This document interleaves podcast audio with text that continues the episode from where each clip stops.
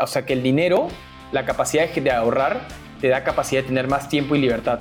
Entonces, una forma de motivarte para ahorrar esta Navidad es pensar en el tiempo y libertad que vas a tener. Con esos 1.250 soles que te ahorras, que dices no, que priorizas tu presupuesto y hay, y hay muchas iniciativas interesantes. Muchos no lo mencionan, ¿no? Pero también para muchos es como que voy a ir a una familiar, tengo que, o voy a ir con una reunión con amigos, tengo que mostrar de que estoy bien. ¿Cómo lo muestro? Dando un buen regalo y no quedándome atrás, ¿no? El mismo complejo que es cuando te compras un carro del año nuevecito cuando sabes que no te alcanza, por ejemplo, ¿no? Que es como que quieres demostrar de que estás bien cuando de repente no estás tan bien financieramente, ¿no? Lo cual es cavar un hueco más grande todavía, ¿no? Sí, pero se está fregando cada vez más, en verdad, al hacer eso.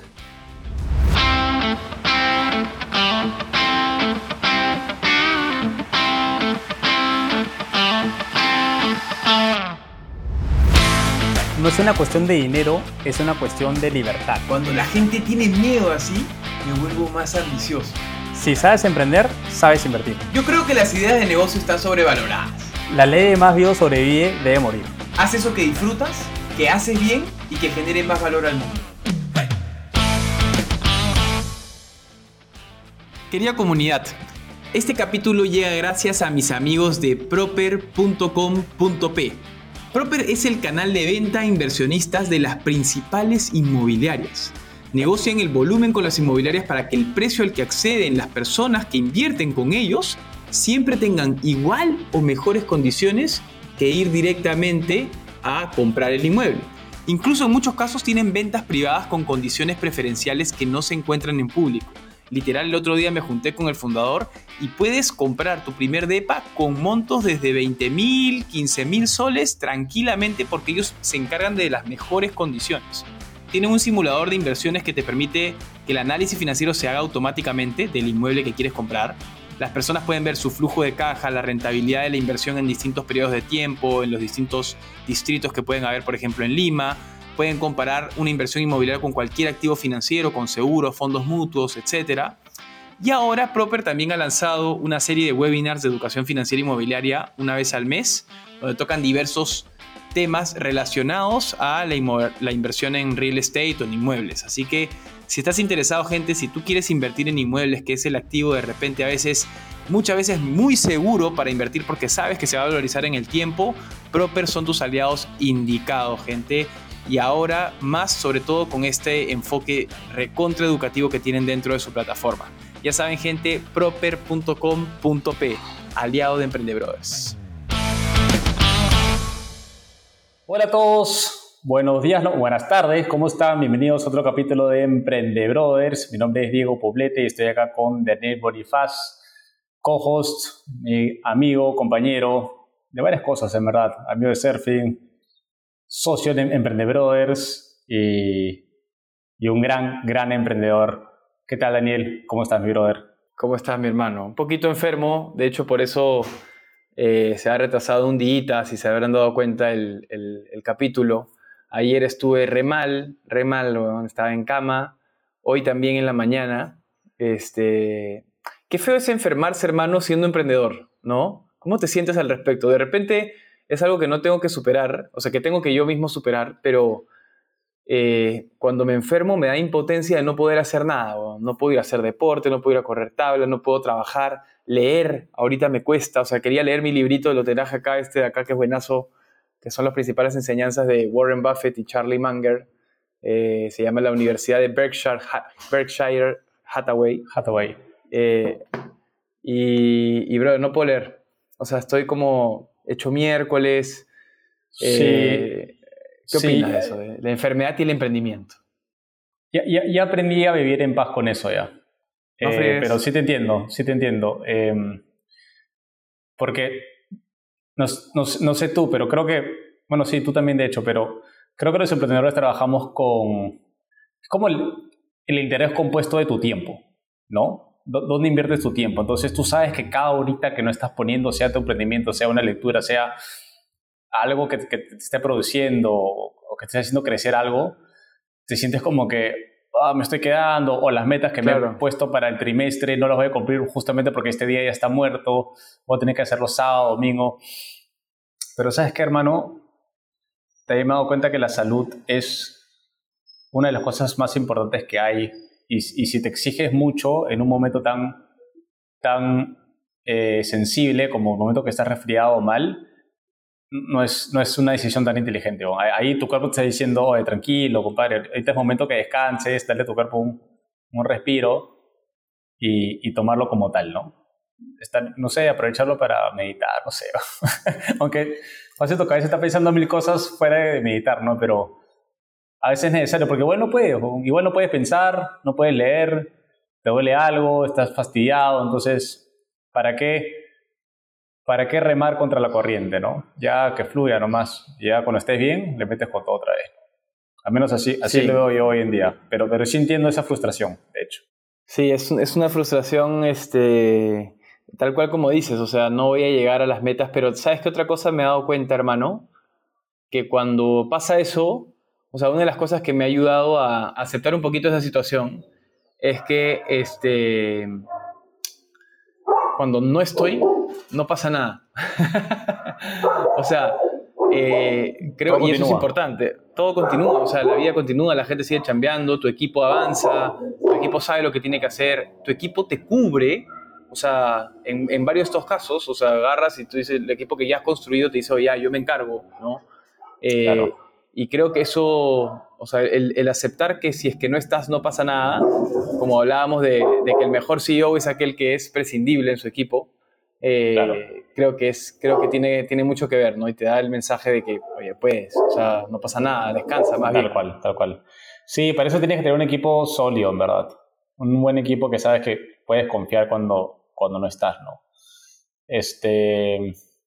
No me acuerdo quién me dio ese tip, mi bro, pero pero yo me acuerdo cuando, cuando estaba en Rumba, iba, iba a hablar con inversionistas a veces, ya iba, iba a pichar, concurso, cosas así, pero éramos un equipo chico, éramos de cuatro personas y, y levantar plata, de hecho, es un proceso que, que demora, pues no es, hablar con uno, hablar con otro, te rechaza una vez, otra vez, otra vez constantemente y, y es, es una chama de por sí, ¿no? Y, y que puede te puede desviar un poco de, de, tu negocio o de crecimiento del negocio, que es lo más importante, o, o más bien que, que, pongas tiempo al crecimiento del negocio.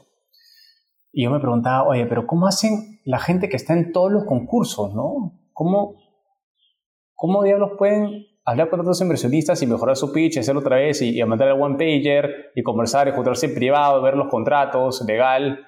Y es como que, pues, ¿cómo puedes hacer todo eso y aparte manejar tu negocio? No, no me da la cabeza y y me dijeron, pucha, es que ahí tienes que tener un buen equipo, pues, si no es imposible, ¿no? Porque cuando picheas, tu negocio tiene que seguir creciendo constantemente para, para mostrar crecimiento mes a mes, ¿no? No te puedes quedar por ese lado. Y, y bueno, a eso va, ¿no? Tener un equipo sólido es, es todo ahí. Oye, y hermano, este, interesante lo de la levantada de capital. De hecho, en Cambista, cuando recién empezábamos, nos dividimos la chamba eh, con cuatro tipos de características. Una que era el, comercial, que era yo, el otro era producto, que era Paulo, finanzas, que era Fernando, pero había Gonzalo, que es Gonzalo Chávez, que era el otro que no continuó con nosotros, eh, pero se quedó con un porcentaje menor de la empresa. Él se encargaba de levantar capital, o sea, era el encargado de buscar inversionistas. Lo cual al final nos dimos cuenta que no era tan relevante eh, y, te quiero contar un poco el, el, símil de, de, lo que viví con Cambise y que aprendí con, con, lo de Hablemos de Negocios, ahora el newsletter, que, que ayer justo me comenté, comentaba que levantamos una ronda de, de 30 mil dólares, ya con el newsletter, donde es, es, esta intersección entre la educación, las noticias de negocios curadas y la comunidad, ¿no? Y Sólido. Ya, pucha, al fin, weón, este, o sea, levanté la rondita que quería para poder ya avanzar. O sea, de hecho, mi mentor me dijo, Daniel, siento, o sea, yo estaba como que construyéndolo de manera bien como eh, bootstrapping, ya tengo casi 10.000 suscriptores, iba escribiendo, le decía a algunos redactores, salía de mi bolsillo el pago este, a, los, a los redactores. Y en ese proceso eh, dije, ¿sabes qué? O sea, mi, mentor me dijo, Daniel, yo siento que tú no estás en la etapa en la que tengas que remar de cero nuevamente y sacarte la mura. Yo siento que estás en la etapa de construir equipo. ¿Manjas? Entonces, eh, dije, ya tienes razón. O sea, me dijo, ¿qué, necesitas? Y yo le dije, pucha, necesito para tanto tiempo, yo creo que en seis meses podría tranquilamente llegar al punto de equilibrio con una inversión de 30 mil dólares. ¿no? En verdad es de 10 mil dólares para llegar al punto de equilibrio y cubrir fijos, y de ahí los otros 20 mil sería para chambas más de branding y marketing, ¿no? Entonces me dijo, ya, yo te lo doy. Y, cerramos en la ronda del 30 mil dólares por el 10%, pero lo que quiero llegar con esto es que a veces nosotros como que vamos a estos lugares donde levantar capital y estamos desesperados en buscar capital cuando, y, o sea, es el costo de oportunidad que le dejas de dar a esa, al trabajo de tu, de tu emprendimiento, a hacer crecer tu negocio. Al final, si haces crecer tu negocio, y tu negocio empieza a sonar, van a caer como, como Pokémones este, los inversionistas. O sea, van a aparecer y, y, al final te van a... Así fue en mi caso. O sea, al final fue bien orgánico el crecimiento, le fui compartiendo y él dijo, eh, me interesa ser parte de esto. Bueno, Emprendedores, ya llegó la gratificación y seguro muchos están pensando en qué gastarlo, en qué consumirlo o en qué invertirlo también. Así que está pensando en invertirlo. Ya saben que nuestros grandes sponsors, nuestros amigos de Tiva, es una plataforma increíble que te puede dar por este lado. Recuerda que tiene respaldo del BCP y Crep Capital y tiene un increíble plan de referidos que se llama Tiva Master League. Eh, para que sepan un poco cómo funciona este plan de referidos, pueden entrar a tiva.p slash beneficios y pueden ver todo lo que ofrecen. Tienen cashback que te pagan a tu cuenta de BSP. Puedes sacarle provecho a tu red de amigos en caso tú les recomiendas TIVA y ellos empiecen a utilizar. Y puedes divertirte mientras inviertes tu dinero. En realidad tienen varios niveles, debutante, aficionado, semi-pro, profesional, dependiendo de cuánto inviertes. Eh, mientras más inviertes, obviamente hay mucho más beneficios y hay mucho más dinero que puedes ganar mientras tú sigues invirtiendo a la par. Eh, así que nada, gente, ya saben, pueden entrar a TIVA y utilicen nuestro código TIVA WOW para poder tener 1% de cashback en sus inversiones. Creo que, y estoy contento porque ya, o sea, he llegado a mi primer millón, pues, ¿no? Sin, en papel, ¿no? En papel. Claro, claro, claro. claro, un millón de soles, ¿no? Millón de soles. Emprendedores vale, claro, un millón de soles, post-money. Emprendedores no. Eh, perdón, perdón. Este, emprendedores vale más, no mentira. Claro, claro. emprendedores están 10 millones. Ya, está, ya está. No, eh, ahorita, claro, el newsletter vale un millón de soles. Claro, 30 mil dólares por el 10% de la compañía. Claro, 300 mil dólares de evaluation. Con un, con un solo inversionista hasta ahora, ¿no? Con un solo inversionista y, y, bueno, eh, tengo un vesting con un este con un COO, le hice un vesting, pucha, que fue una, negociación dura, hermano, dura. Este, dura, o sea, bien interesante porque la negociación, pucha, te estoy, no, no, te estoy, te estoy hablando mucho, weón, pero, pero ¿cómo se llama? La negociación fue bien interesante, weón, aunque no lo creas. Él, él, él, es el, él ve como, eh, él va a ver toda la operación de Hablemos de Negocios. Él quería ser parte, él también es comunicador, quería ser parte del, del newsletter y yo le dije, ya, bacán, o sea, conversemos, ¿no? O sea, sí me interesa porque él es, aparte de mi amigo, y, y, es una persona que sé cómo chambea y chambea bien. Eh, agarró y, la primera negociación es la más fuerte, ¿no? O sea, yo tengo una metodología, les recomiendo este libro, se llama Slicing the Pie, eh, que es un libro que yo, que es para poder saber cómo dividir las acciones con los socios en el tiempo, ¿ya? Y todo lo compara al slice de, de la pizza. Entonces, por ejemplo, el dinero que tú inyectas al capital, plata en efectivo, es 2x eh, las pizzas, 2x slices, y la, perdón, 4x, el dinero 4x, y el tiempo que le dedicas a algo es 2x, ¿ya? Eh, y así, y hay otro tipo de variables, ¿ok? ¿Por qué el dinero vale 4x y el tiempo 2? Porque el dinero es algo más difícil de conseguir que el tiempo. El tiempo es más fácil de accionar, ¿ok? Le dedico tiempo y eso es, ¿manjas? Pero la gran negociación en cuanto al vesting es, ok, ¿cuánto vale tu tiempo? ¿Manjas? Porque él no iba a poner plata, él va a poner tiempo. Y ahí es donde es como una negociación de sueldo, hermano. Es una negociación como de sueldo en donde dices, ok, no sé, si tú, tú crees, él, él, empezó diciéndome, ¿no? Yo creo que yo gano 10 mil, ¿no? Eh, y, me dijo, wow, entonces son 10 mil soles que metería mes a mes y que dejaría de recibir, por ende es toda la inyección de capital de su tiempo a mi negocio y me va a quitar porcentaje. Entonces yo le dije, a ver, por un lado no estoy dispuesto a ceder tanto al comienzo, Pero por otro lado le dije, ¿realmente tu costo de oportunidad es 10 mil soles? Le pregunté. Y le, le, su, su Claro, le, dije, o sea, le dije, ¿sabes lo que es el costo, sabes lo que es el costo de oportunidad, mi hermano? Y me dijo, sí, claro, es lo que podría ganar este, eh, si estuviera dedicado a otra cosa. Y yo le dije, no, weón, no es lo que podría ganar, porque yo también te puedo decir que puedo ganar 50 mil soles. Es lo que realmente dejas de ganar. ¿Mañas? Es lo que estás dejando de percibir, efectivamente. ¿Mañas? ¿Qué es lo que está dejando de recibir? Ahorita él no tiene chamba. ¿Mañas? Está sin chamba. No estás recibiendo nada. Eh, entonces no es que estás. No, pero podría conseguir. Consíguelo, ¿mañas? Y deja de hacerlo. Y renuncia a eso para venir acá primero. Puta, fue una negociación así dura, te lo cuento, es mi hermano, el pata, pero fue dura, así, pa, pa, pa. Ya llegamos a un monto, puta, razonable, pero te quiero decir a qué llegamos, weón. Y creo que esto puede servir para muchos emprendedores. Eh, lo, tengo, lo tengo acá, tengo acá el deal, weón. Puta, el deal fue buenazo. Otra cosa también creo que, que impacta es este... O sea, no puedes comparar con tu salario porque acciones en una empresa que recién está empezando de acá 5 o 10 años podría ser un monto que jamás vas a conseguir ahorrando en tu chamba de Para el futuro. Exacto, exacto, exacto. Así como, así como no puedes ganar nada, así que todo va mal, ¿no? También. Pero, pero justamente por eso, por los dos lados, no es tan comparable, ¿no? Sí, yo, mira, en el caso de, o sea, lo que le dije, yo negocié dos cosas separadas. Sueldo y acciones, ¿ok? Pero míralo desde lado separado. En el respecto al sueldo le dije, ya, o sea, tú quieres ganar 10 mil soles, te la compro, vas a ganar 10 mil soles, le dije, pero tiene que estar amarrado a ventas. Entonces, hoy tengo 90 suscriptores que pagan 9 dólares al mes. Le dije, mientras que tú no llegues a 499 suscriptores, no hay pago de sueldo. ¿Ok? Primer punto importante. Después de 500 suscriptores, gatilla 1000 soles al mes. Después de 1000 suscriptores, gatilla 3000 soles al mes. Después de 2.000 suscriptores gatilla 6.000 y después de 4.000 suscriptores gatilla 10.000. Eso lo calculé sacando, oye, ¿cuál es la rentabilidad? O sea, pensando en la rentabilidad y cuánto queda y si es que el negocio se mantiene saludable a pesar del sueldo. Me, atracó, ¿ya? Y la regla del vesting fue lo más interesante, weón. Entonces yo le dije, mira, hermano, a mí me interesa, yo, tengo que cubrirme del riesgo de que no vaya a ser fit contigo en el trabajo, porque eres mi hermano, le dije, eres mi pata. Pero también es el riesgo que no nos llevemos bien, nos saquemos los ojos y no querramos trabajar juntos nunca más. Entonces le dije, ya, mira, lo que tú alcances el 2023, vamos a poner tres escenarios, ¿ya? Le dije.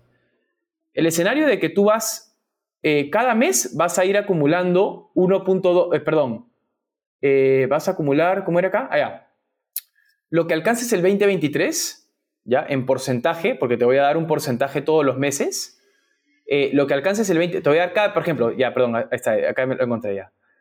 Hasta que llegues a 500 suscriptores, tú vas acumulando 0.1% de la compañía. Hasta 500 suscriptores. El primer año. Mensual. el primer, mensual. 0.1%. ¿Ya? Hasta 1000 suscriptores, si es que pasas la barrera de 1000, vas a acumular 0.2%.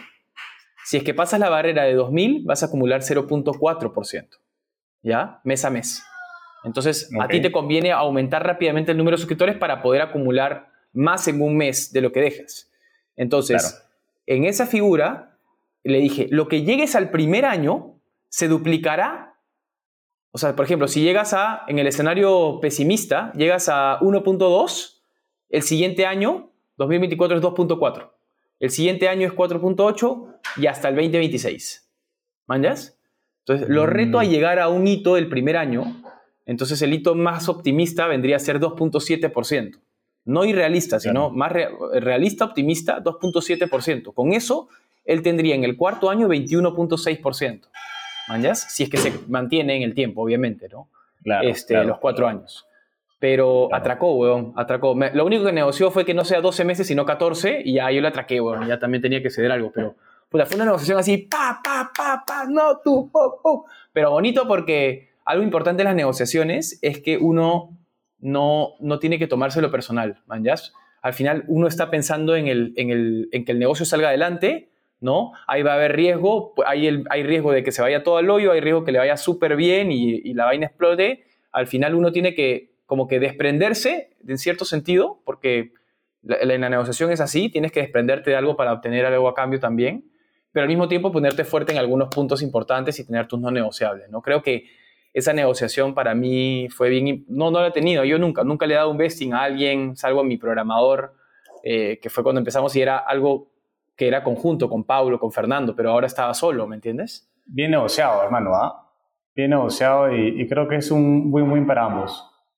21%, o sea, puede llegar a tener 21% de todo. Y su, su trabajo, eso es otra pregunta que quería hacerte, ¿cómo, ¿por qué lo mides por suscriptores? ¿Cuál es su, cuál es su trabajo? Él, tiene que crear el contenido. Él es el que maneja el contenido. Él es el que maneja todo el proceso de, de, Hablemos de Negocios. O sea, él se va a encargar de la máquina, de la fábrica de contenido de calidad eh, del negocio, de la parte tecnológica, de todo, de todo que fluya, man, Entonces, si es que el contenido, si es que la fábrica de contenido no tiene los sistemas adecuados, se va a la miércoles. Aparte está Jimmy, que Jimmy ve todo, es el editor central de contenido, pero Renzo va a ser el, que ve la operación en sí. Entonces, si es que la operación no está funcionando, no vamos a llegar a los suscriptores. Claro, entiendo. Está bien, ¿ah? Está bien, porque ese es como que el core del negocio, pues, ¿no? El contenido. Sí. Tiene que ser bueno y es lo que va a jalar gente. Sí, si es mala calidad, nadie se suscribe. Pero... Tal cual. Tal cual. Maña, bien, pero ¿verdad? Yo creo que los Houston. ¿Tú ¿ah? tienes algún vesting con alguien o no? Sí, tengo un vesting con Francisco, que él es mi partner en inversión simple. Él se sumó cuando no había nada, hermano. No había nada. Este, o sea, solamente yo creaba contenido. No, yo creaba contenido, yo tenía algunos seguidores y necesitaba ayuda en la parte de monetización, no tenía ni idea. O sea, más o menos sabía cómo, pero, pero ya, ya estaba haciendo tanto que dije, necesito manos, ¿no? Porque, porque, ah, no, ya tenía el marketplace, ya tenía asesorías, no tenía ni un curso todavía eh, y no podía con todo, no podía con la facturación, más este crear contenido, más hacer seguimiento, más, más hablar con, con nuevos socios que querían entrar a la plataforma, me escribían por Instagram, por contacto, por, el correo, estaba por todos lados. Y, y Frank era alguien pues, que ya lo conozco, trabajé con él en Booking y, seguía bastante la página, ¿no? Este, ya estaban metiendo sus primeras impresiones. Y le dije, oye, este, ¿por qué no te unes, no? ¿Por qué no te unes? No te puedo pagar un salario ahorita, eh, pero podemos armar un sistema de vesting y te doy parte de la empresa, pero necesito que me ayudes en esta parte crítica que, que ya no doy, ¿no? Ya no doy. Y ya, hermano, y se sumó y tiene un vesting de 20% en cuatro años. Por, solo lo mides por tiempo. Al comienzo sí, porque no sabía qué diablos iba a pasar, ¿no? O sea, no sabía a qué se iba a convertir inversión simple, ¿no? Claro. No tenía ni idea. Era como que, ¿cómo te mido? Si es que no, o sea, ahorita solo hay que, hay que hacer cobranzas y hay que, hay que cerrar a los nuevos socios que quieran estar con nosotros, ¿no? O sea, más que eso no hay. Eh, y terminó siendo todo, hermano, todo, o sea, mil oficios, ¿me entiendes? Terminó siendo ayuda en la parte comercial para el marketplace. Si íbamos a sacar un curso, me ayudaba también con toda la parte del diseño, con toda la parte del cómo, cómo armarlo de tal manera que, que, que, que tenga, digamos, un mejor look and feel y también pueda tener mejor conversión. Eh, para contratar gente, para manejo de equipos. Yo, yo por ejemplo, eh, o sea, no he tenido tanto tiempo manejando equipos, por ejemplo, él ha tenido más. ¿no? Eh, y al final me ha ayudado en todo, hermano, en todo. Es como que para cualquier área que necesite, hasta ahí le está haciendo chévere, así que, así que bacán. Hasta ahora, hasta ahora seguimos, ¿no? Hasta ahora sí, ya llevamos, ya se ha cumplido dos años a fin, a fin de año. O sea, cada año él gana 5%. Sí, hasta este año. Eh, y ahora ya tengo que rehacer las condiciones porque ahora ya sí, sí se pueden hacer metas, ¿no? Un poco más, más estrictas. Y él tiene la ambición de tener más porcentaje de la empresa. Sí, de todas maneras. De todas maneras. Entonces, si no, si no lo tuviera, preocúpate. no, sí, claro, claro. Este, entonces ahora viene la estructuración de ese, de ese contrato, ya con, con metas mejor pactadas. Eh, pero sí, así va, brother. Así va. Este, Y chévere, es el único que, que está. O sea, yo soy 90% dueño y él en teoría 10, ¿no? Claro, claro, claro. Pucha, un tip, un tip de negociación este, que a mí me ha servido en, este caso, en estos casos es que, o sea, que lo leí en un libro en la universidad, weón, hace tiempo, y no me acuerdo el libro, ¿ya? Pero es buenazo. Ah, no, me acuerdo, no me acuerdo cómo era, pero él decía que en, en casos de negociación primero alineen los intereses y las formas ya luego se ven. Porque a veces en, los grandes problemas de las negociaciones es que se quedan en las formas, ¿no? En el caso de yo con Renzo, quizás me hubiera quedado en el sueldo específico, me hubiera quedado en el tema del costo-oportunidad, o me hubiera quedado en cuánto porcentaje no te doy, mañana cuánto vale la compañía. O sea, todas las cosas que son formas, eh, al final se deshacen cuando el interés mutuo está alineado. En, el caso de Renzo y yo era, oye, queremos hacer el newsletter crecer, ¿no? Queremos que el newsletter sea lo más grande que hay en la TAM y lo de mejor calidad de contenido para emprendedores o, ejecutivos que les interesan los negocios.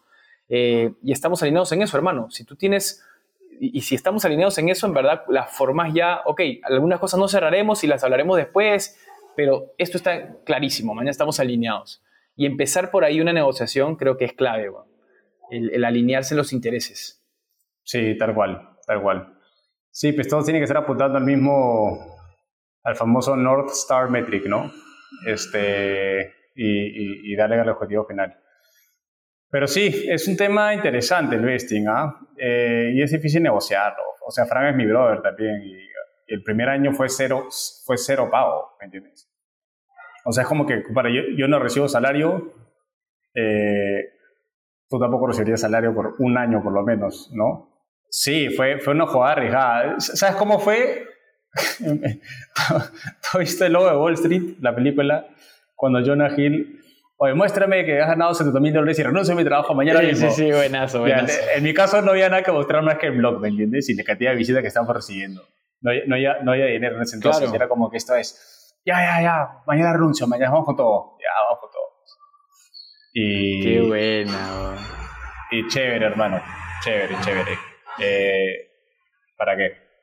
para qué, pero, pero sí, sí es algo que todos deben saber negociar. Y es difícil, bro. Yo, yo antes pasé por, por, por otra persona eh, que iba a ser los socio también, porque me llamaron varios, brother. Me llamaron varios. Me acuerdo que había hasta cola de gente como que, que me escribía, economistas me han escrito, tipo con másters increíbles, como que, oye, quiero ser parte de esto, ¿me entiendes? Quiero hacerlo.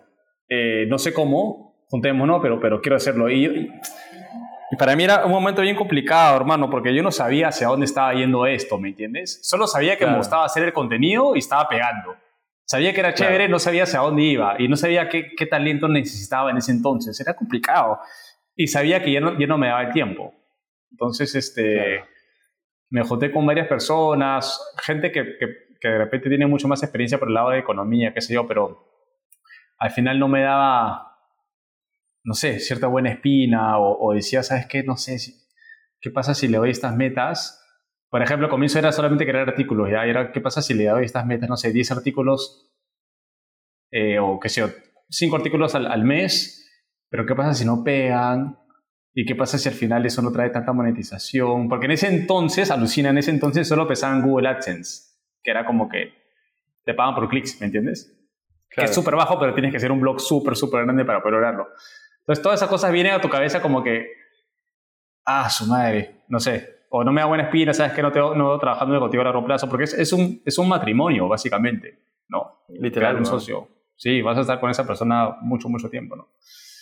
Es una edición fregada, pero, por eso sí. lo Por eso lo de Slicing the Pie, weón, es tan power, weón. O sea, yo... Lo voy a leer, hermano. Es buenazo, weón. Mi propuesta con, con el, de, el de My Good Week es súper interesante, o sea, al final lo que pasa es que tú, mes a mes, nosotros, el tema que tienes que tener claro este, es que, o sea, uno, las horas que vas a dedicarle al negocio y ser muy transparente con tu socio, manjas, eh, el cash que estás metiendo y de repente alguna variable. Por ejemplo, yo tengo una variable de user commission por cada usuario pagado que consigo en MyGoodWeek, porque soy el único comercial. Y así con todos mm. los activos, con todas las cosas que pongas en el negocio, puede ser un carro, por ejemplo, lo que sea, todo se tiene que valorizar, pero lo que uno tiene que entender es que no puede ser fijo. O sea, el porcentaje que tú le des a alguien no puede ser fijo, sino que tiene que variar cada mes. O sea, cada mes se hace la revisión, ok, ¿cuántas horas le dedicaste? ¿Cuánta plata pusiste en el negocio este mes? Mañas, porque tú puedes invertir la plata. O sea, yo, por ejemplo, le puedo decir a Slava, toma 30 mil dólares. Pero Slava me dijo algo interesante, que es el ruso este de MyGood, y me dijo, no, cuando la plata se gasta, ese mes vemos cuánto se gastó de tu plata y eso es lo que te doy en acciones. Porque, o sea, de esa forma te aseguras de que sí o sí todos los meses va cambiando. Man. Yo voy teniendo cada mes más y más porcentaje. Yo al día de hoy tengo 25% del negocio. Empecé con 3%, mañas.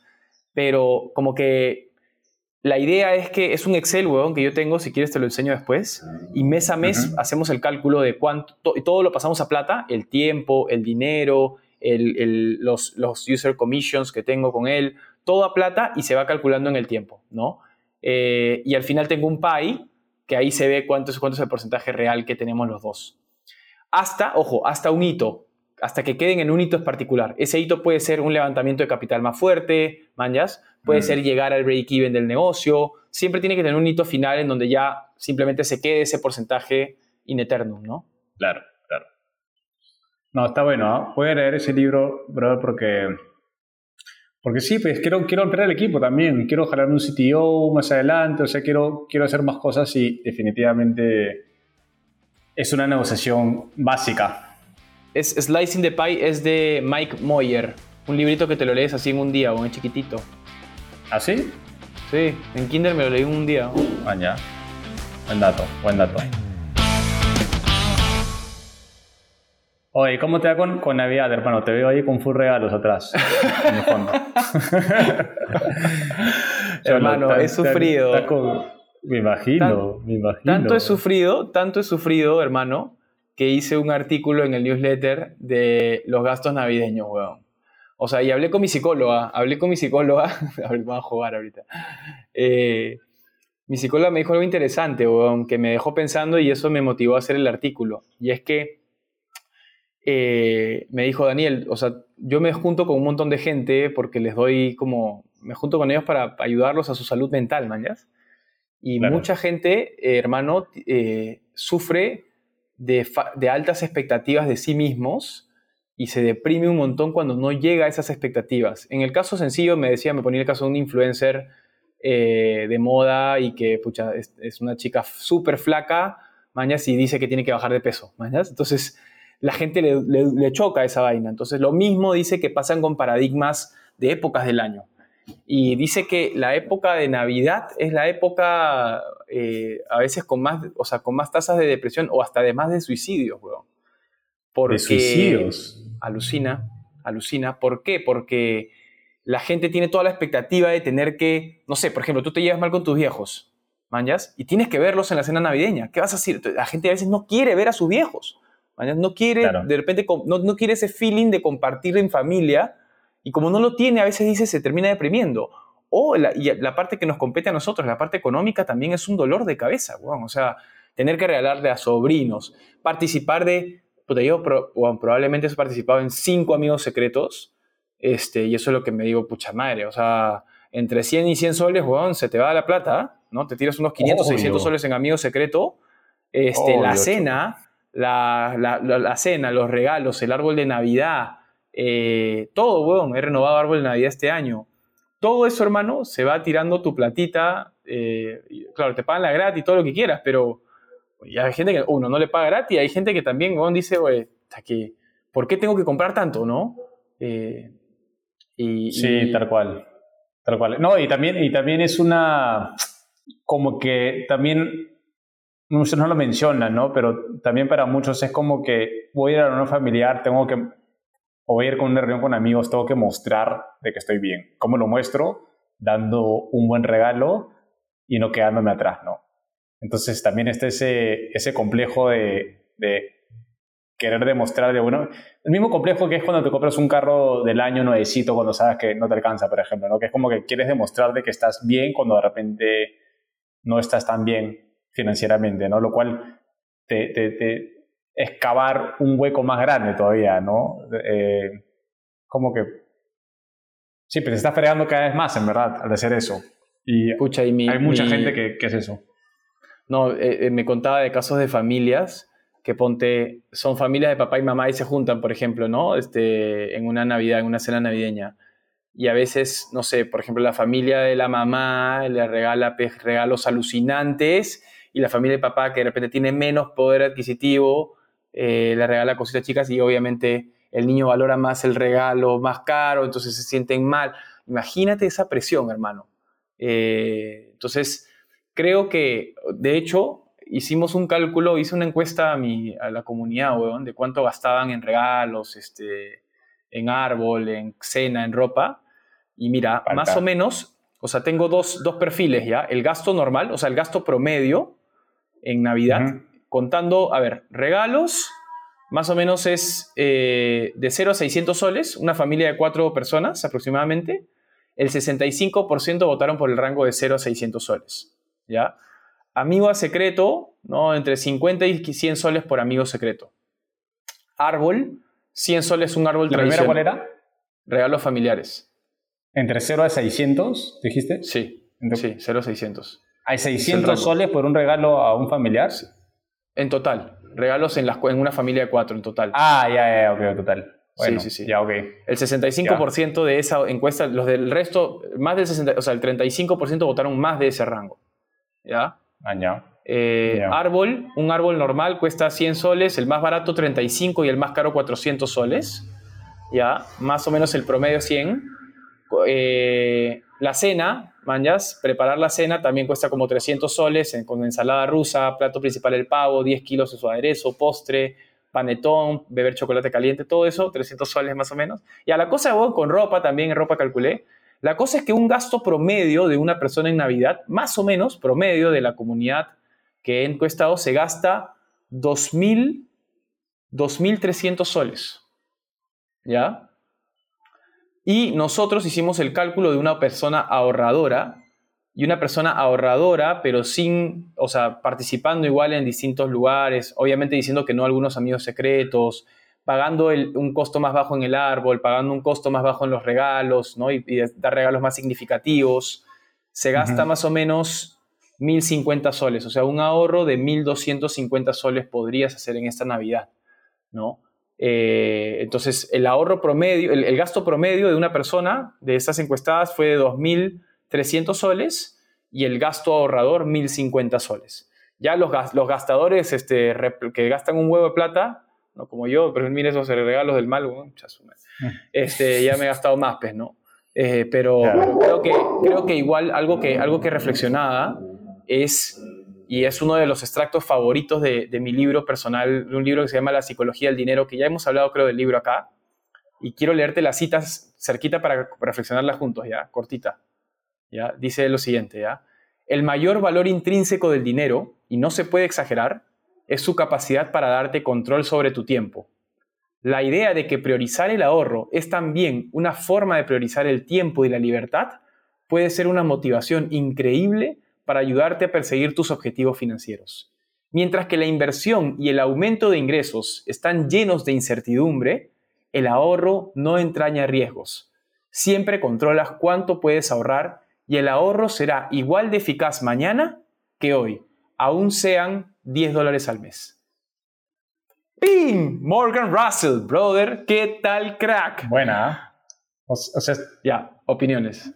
Fue largo, fue largo, a ver si lo entendí bien. Entonces, puedes priorizar el, prioriza el ahorro porque está en tu control, pero las inversiones también son buenas, sin embargo no, no están tan en tu control. Entonces, como que va por ahí, ¿no? Correcto. Y la primera parte está relacionada al, al, control de, o sea, que el dinero, la capacidad de ahorrar, te da capacidad de tener más tiempo y libertad. Lo que tú siempre dices.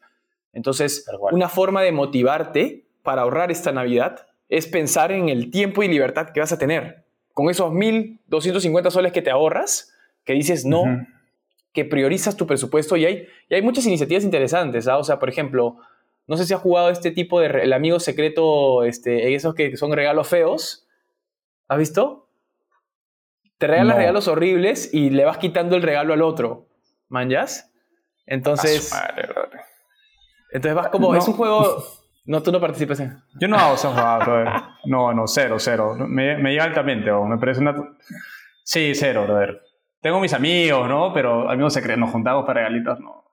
no sé, o sea, no me llama la atención para nada, nunca me llamó la atención. Y cuando lo hacíamos en una chamba, esto es, personal, ojo, ¿ah? si quieren llámenme Grinch, lo que quieran, pero cuando lo hacíamos en una chamba, puta, lo odiaba, brother, lo, lo, odiaba. Era como que, ah, tengo que regalar a esta persona que con la justa conozco y averiguar sobre qué le gusta, para qué, cuñado, o sea, no, sé, no, no, no me vacilaba, es, eh, no le veía, ¿no? Es más, todo el concepto de Navidad me parece que sea, es bonito regalar, es bonito pasarle en familia, ¿no? Como que con tus seres, tus seres queridos, esa parte está chévere, pero...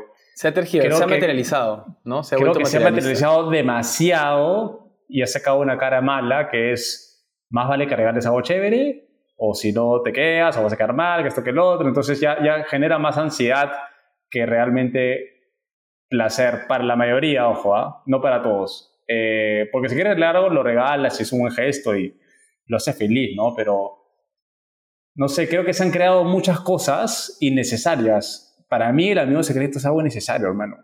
No es, o sea... Es una forma de consumismo, ¿no?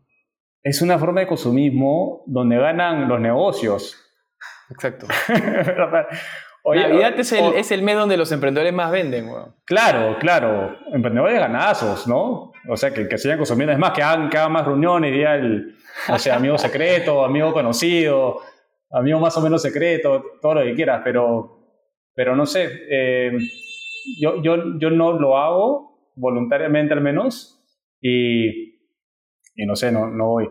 Ahora, y como mi familia, en verdad, eh, sí, nos regalamos cosas, pero por ejemplo, no sé, lo, que yo hago es, la Navidad, si la piensas bien, es más que todo para los niños, y ellos son los que más lo gozan, ¿no? Entonces...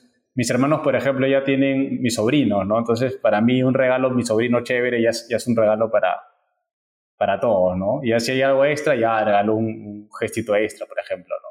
Bueno, esto, esto soy yo, así me conocen toda la vida y, y, todo bien.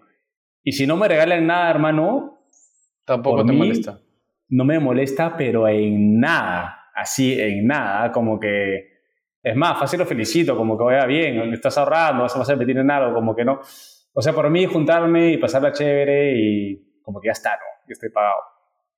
Eh, entonces, sí, para el tema de regalos yo estoy ahí como que chévere, pero un poco más gris para adultos, pero para niños sí es un must. O sea, sí, me acuerdo de, de Chivolo, o sea, Navidad era la mejor época del año.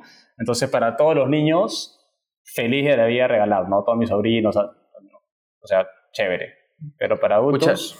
es complicado, ¿no? Porque a veces uno siente el... el bueno, ahora yo que estoy, que estoy casado, eh, es o sea, si le regalo a, un sobrino, por ejemplo, y le regalo a mi cuñada, le voy a regalar también a mi cuñado y le tengo que regalar mañana. O sea, es, un debería, es un debería que a veces quizás no es, o sea, no es tan sano, ¿no? O sea, es que al final regalar debería ser, como tú dices, algo que te nazca, que realmente quieras hacerlo, ¿no? Pero no un deberías porque todo el mundo está regalando, ¿no?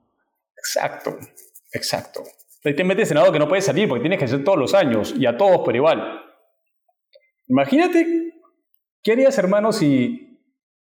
O sea, me da pena, ¿no? Pero imagínate que en la época de nuestros abuelos, no sé cómo es el caso de tu abuelo, pero mi abuelo tenía como 14 hermanos, ¿ya? Y de parte de mi mamá también eran como 10, creo. Imagínate todos con hijos, imagínate ir y que cada uno tenga, no sé, 5 hijos y tengas que dar como 50 regalos. Posible. Posible. Y ahora como que todos se están acostumbrando a, hacer eso, ¿no? Que, que es algo relativamente nuevo, creo. Y, o sea, no sé, no, no lo veo como... No está bien, hermano. No está bien que sea costumbre, que sea lo normal, que tengas que ir con regalos para absolutamente todos, ¿no? Creo yo. O sea, no debería ser obligatorio, no debería sentirte mal si es que no, no lo hacen, ¿no? Debería, al contrario, es tu familia, es tu, es tu gente, es como que...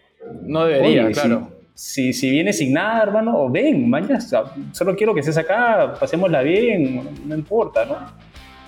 Ese debería ser el, mensaje, ¿no? Eh, sí, no, eso es, esa es tu opinión. Y hablando, hermano, de, gastos navideños y todo, yo creo que este tip le puede servir a, mucha gente, sobre todo ahora que está terminando el año. Eh, yo, yo, hermano, tengo acá en mi, en mi plataforma de apuntes, tengo mi, mi scorecard del año, weón. O sea, como las metas personales, ¿ya? Que como toda meta, creo que tiene que partir de quién quiere ser y como de ahí vienen los resultados claves, ¿no? Y una de mis metas, bueno, tengo varias metas, ¿no? Pero, no sé, ser un empresario exitoso, ser un líder de opinión de negocios, inversiones y productividad, ser padre y esposo ejemplar, ser una persona deportista y saludable, ser una persona más libre financieramente. Y ahí quiero entrar. Eh, yo, por ejemplo, de esos, o sea, para hacer, la idea es que tú te pones el objetivo, que el objetivo es ser una identidad, ¿no? Ser una persona más libre financieramente, y ahí te pones como resultados claves que son 100% medibles. En mi caso, por ejemplo, yo tengo dos objetivos ahí. Uno que es invertir 10% de lo que me queda de mis ahorros a, Flip, ¿no? que lo meto ahí en el fondo mutuo de Flip. Y dos, aumentar mi tasa de ahorro. Yo me había puesto una tasa de ahorro mensual, que es lo que me queda entre el ingreso que me, me entró ese mes. Entonces, eh, mi tasa de ahorro mensual ideal para finalizar el año es de 40% yo empecé el año ahorrando una tasa de ahorro del 10%.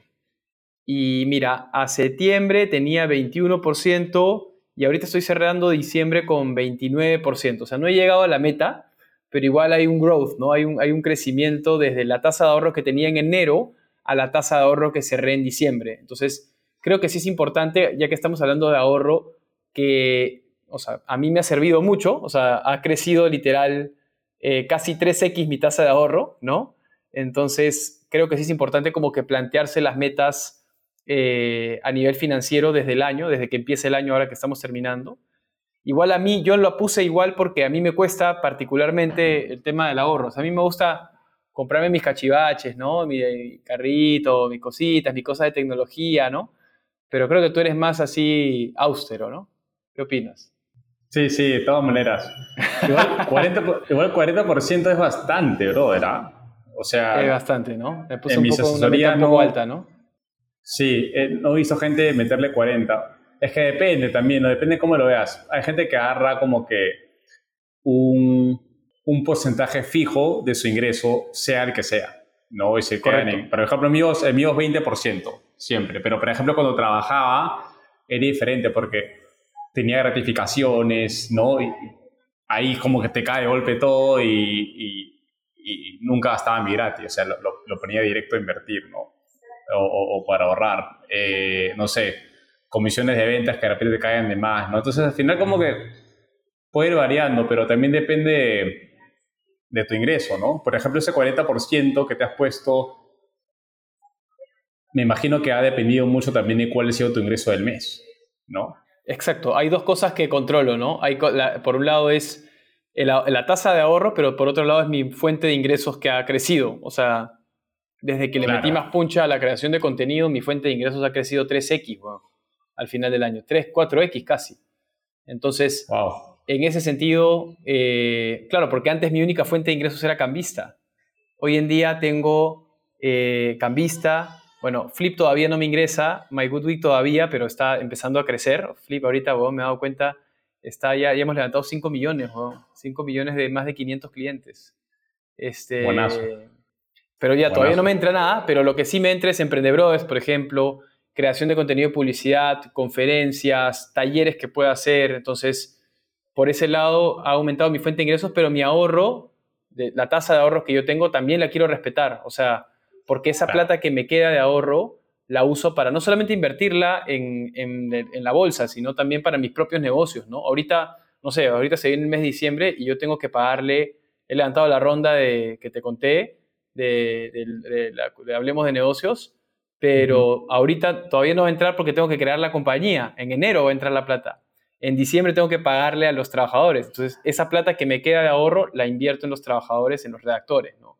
Entonces, Creo que lo más importante es que tengas plata, o sea, que el ahorro sea un medio para fondear tu libertad y las cosas que realmente importan a nivel de tiempo y lo que le quieres dedicar, ¿no?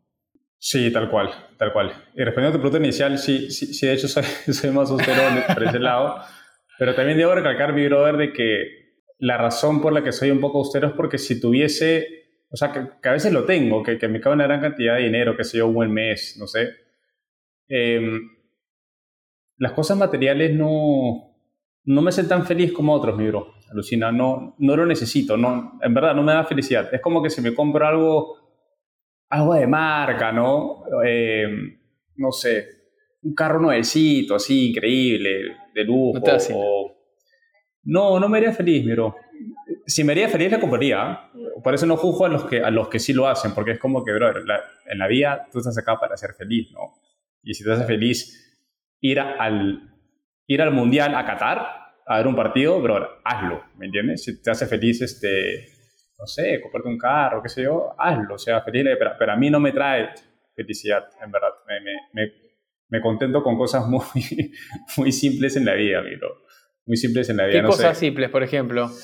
No sé, ahora estoy viendo acá Miraflores a media cuadra del, del malecón de bajo a correr roles a la playa, por ejemplo, a las 6, de 6 a 8. Con, hoy día bajé con dos amigos. ¿Hoy también? Eh, buenos amigos míos. Uno que, que no lo veo desde que estaba en Nómada, que, que, ha venido a Perú, es un peruano que vive en México, y otro, otro amigo de colegio. Brother, feliz, pejo. Feliz, mañana como que dos horitas donde disfruto de un mi tabla de segunda que compré en México, porque no necesito una tabla nuevecita tampoco, ¿me entiendes? Y que me sigue funcionando y ya está, hermano, mi día ya está hecho, ¿no? O salir a, correr también por acá, hacer deporte con el o juntarme con amigos, una buena conversa, filosofar como, como griegos contigo. Como griegos. Como esta conversación, o sea, no, en verdad no necesito tanto, ¿no? Entonces, por eso mi felicidad viene más por el lado de libertad para hacer esas cosas simples, ¿no? Eh, sin, y que el dinero no sea una preocupación. Entonces, para mí es como que ¿cómo lo veo, no? Eh, no sé, vamos a imaginar que te caigan dos mil dólares eh, extras, ¿no? Entonces, para mí es como que cuántos meses de vida eh, o cuántos meses de gasto de vida me da eso, ¿no? O sea, lo mido más que todo por ahí. ¿Cuántos gastos de alquiler, por ejemplo? Claro. ¿Cuántos gastos de alquiler? Claro, oye, esos son, no sé, cuatro meses de alquiler, ¿no? son cuatro meses que podría estar viviendo sin preocupación de alquiler, ¿entiendes? Entonces, como que digo, y quiero cambiar eso para, ¿para qué? Para unas zapatillas nuevas y que digan qué chévere se ven tus zapatillas. No, sé, ¿me entiendes? Como que no... Claro. Lo pongo en una balanza, es como que para mí es, no me hace sentido, ¿no? Pero otra vez... Oye, ¿y, qué? Eh, ¿Y ropa? Ropa también, ¿te compras ropa, ropa muy simple, muy sencilla? Mi hermano, yo soy minimalista con ropa. Mis polos son de un solo ah, color, de un solo color. Y todo lo de mi closet todo lo que es en mi closet es mi ropa favorita. Si no es mi ropa favorita, la dono, Lucina. Entonces tengo muy poco, tipo unos cuantos jeans, unos cuantos shorts, unos cuantos pantalones, unas cuantas camisas, y la voy rotando. Y el día que se convierte en mi ropa no favorita, es decir, que no, que no la uso, eh, la dono y compro muy poco, brother. Es más, la ropa que tengo generalmente son regalos de Navidad. Qué buena. Sí, hermano, no, no, o sea, tengo suficiente como para verme bien, decente, ¿no? O sea, tampoco no vas a estar hecho un... Un zarrapastroso, pues. Un estropajo en, la, en las calles, ¿no? Pero, pero sí, mi hermano, las cosas materiales no, no, me, no me impactan tanto. Felizmente, yo creo que tengo esa, esa suerte, ¿no? Em, y bueno, nada, y, al final cada uno tiene que hacer lo que, lo que, le, hace, lo que le hace feliz. Ahora, igual, es igual es, Igual yo aprendo, aprendo bastante de ti en ese sentido, ¿ah? porque, o sea, no sé, yo, yo, yo, personalmente soy una persona un poco más gastadora, de hecho, eh, con Mafe al comienzo era más quizás, más, más, poco consciente de lo que gastaba. Ya cuando formé una familia con, con respecto a, a, mi hijita, por ejemplo, ya me di cuenta de, hoy tengo que desarrollar hábitos de ahorro porque Mafe y yo somos gastadores. Entonces dije, o, alguien se pone las pilas o nos vamos todos al hoyo, ¿no? Entonces creo que en ese sentido tengo que aprender bastante de ti, ¿no? En, el sentido de que sí, o sea, soy una persona gastadora y probablemente me voy a comprar mis cachivaches como a mí me gustan, pero también eh, tengo que reconocer que hay algunas cosas que son innecesarias. De hecho, vi un tip buenazo haciendo un video de Navidad que, que decía, si no tienes para pagarlo, no lo necesitas. Eh, y, me gustó, o sea, porque dije, claro, o sea, si es que te vas a endeudar, por ejemplo, hay gente que se endeuda para comprar cosas o paga en cuotas o lo que sea, complicado, ¿no? O yo le agregaría algo más a esa frase y es que si no, si, si estás dejando de hacer lo que más, o, si estás dejando de apostar por tu libertad y por el tiempo que quieres para vivir esas experiencias importantes en tu vida, por gastarte algo específico, no lo hagas. O sea, en ese sentido creo que ahí tengo que, aprender a, a, ser más ahorrador y, y ser más consciente también de lo que gasto, ¿no? Importante, muy bueno. Sí, pero, pero hermano, si estás ahorrando 40% de tu ingreso, no estás mala. o sea, no estás nada ya mal. Ya me pongo rollo. Ya. Está bien, está bien. Créeme que estás, estás muy bien. O sea, se me dice, no, me tiro todo, así te diría, oye, ya, suave, ¿no? Pero estás en 40%, hermano, créeme que estás bien, cómprate lo que quieras. O sea, estás mucho mejor que el promedio del mundo, ¿me entiendes? Mucho mejor. Este, Así tranquilo. Y sí, y, sí he, visto, he, visto, he visto tu carrito, he visto que te das, te das tus cositas. Pero está bien, hermano, porque te gusta, pues, te, te, hace feliz, ¿me entiendes? Y uno también debe, debe darse sus gustitos, pues, ¿no? Uno, uno trabaja, se saca la mugre, qué sé yo. O sea, está bien, está bien siempre y cuando lo hagas de manera responsable. Y yo creo que tú lo haces de manera responsable. Te voy a decir por qué me compré, te voy a decir por qué me compré ese carrito, hermano. En verdad, mi mentalidad, mi mentalidad en ese momento o sea, uno, el carrito, eh, o sea, lo compré medio usado, o sea, con 4.000 kilómetros. Esas que ya habían salido, pero con 4.000 kilómetros, pum, lo compré.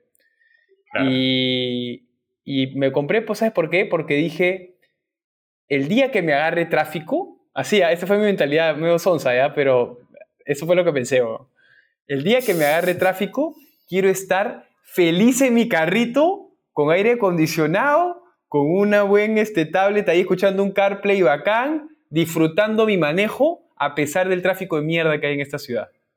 Esa fue mi mentalidad. Dije, ya, quiero estar en un carro que disfrute y por eso me voy a comprar mi carrito. Mañana en la camioneta, mi, esposa tiene una, camioneta. En la camioneta no disfruto el tráfico porque es un carro grandazo y me da cólera porque es, más difícil en un sentido maniobrar porque tiene su gigante, pues, ¿no? Pero en este carro chiquito, medio deportivo, me meto, se, se, abre un espacio y me meto Meteoro, meteoro. está bien, Pero está bien, Tienes razón, tienes razón. Es un balance. Todo es un, la vida es un balance, hermano. Es un balance, hermano. Es un balance y, y, la prioridad siempre es, es tu felicidad, ¿no? Siempre y cuando se haga de manera responsable. Eh, si estás ahí, todo bien, bro. Comete lo, lo que quieras, yo, soy un caso raro, pues, en verdad. Yo soy un caso raro, hermano. Eh, pero al final es eso, bro. Si te hace feliz, métele. Y si sabes que no te va a hacer feliz, entonces, por, por las puras, ¿no? Tu, dinero debe ir ahí, aquello que sabes que lo vas a, que lo vas a disfrutar. Oye, hermano, y hablando de balance, tengo el nombre para este gran cap. Gastar. ¿Cuál es, mi hermano? ¿Gastar o no gastar en Navidad? He ahí el dilema. ¿Ser o no ser? Ser o no ser. buenazo, buenazo. Sí, está bueno. Ah, creo que es un buen tema, hermano. Eh, Aparte porque va a salir ahorita, pues, antes de Navidad, entonces, bueno, ya un poco tarde, ¿no? Porque la gente ya se tiró su, plata. yo ya me compré todos los regalos ayer, pero la gente, pocha, me hubiese dicho esto la semana pasada. no, gente, pero, pero no, es un buen tema. Ojalá que, que lo tomen en consideración. Sí, es una, es una gran fecha. Ahí, cuida la vitera. Bacán, hermano, bacán. Acuérdense, ya saben, gente, lo que ahorren puede servir para su renta de cuatro meses pilas. No la caen. Ah, ajá. Puede estar chorreado seis meses sin hacer nada. Piénsenlo, ¿ah? Piénsenlo. Oye, gente, bueno, feliz Navidad. Feliz Navidad. Espero que, que, la pasen lindo en, en, familia. Tú también, Daniel. Ahí con, sí, tú también, hermano. Con Mafe, con, con todos. Eh, nada, es una linda fecha. Espero que la pasen muy bien. Y les mando un fuerte abrazo y nos vemos la próxima semana. Nos vemos la próxima semana, gente. Emprendedores no para. Feliz Navidad. Feliz Navidad.